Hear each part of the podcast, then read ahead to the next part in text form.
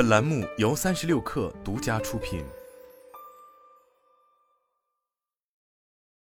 三十六氪获悉，安踏球鞋品牌集合店 Anta Sneakerverse 将入驻三里屯，目前围挡已经在南区落地，三月二十三日将正式开业。据安踏介绍，这是品牌首家球鞋集合式零售店。未来 Anta Sneakerverse 将以白标、黑标作为区分开店，白标将以其少而精的门店数量。打造更具差异化的零售空间，同时将发展其专属商品；而黑标则是门店分布更广，具有更高的普及度。此次入驻三里屯的 Anta Sneakerverse 是全国首家白标店。如果亚马芬的成功上市有助于安踏树立户外高端运动品牌集团的形象，那么 Anta Sneakerverse 的开业可以视为去年签约篮球明星欧文以来，安踏首次在潮鞋领域的重大布局。在单聚焦、多品牌、全球化的战略要点支撑之下，安踏正在以不同品牌切到细分赛道，切入不同消费群体需求之中。打造多个品牌成为新增长点，用安踏自己的话来说，就是完整的品牌组合模型，不单有助我们防范市场的不稳定性，也强化我们的竞争优势，达至长远及可持续的发展。担任安踏北京商品部总经理周世杰，同时也是 Anta Sneakerverse 的主理人。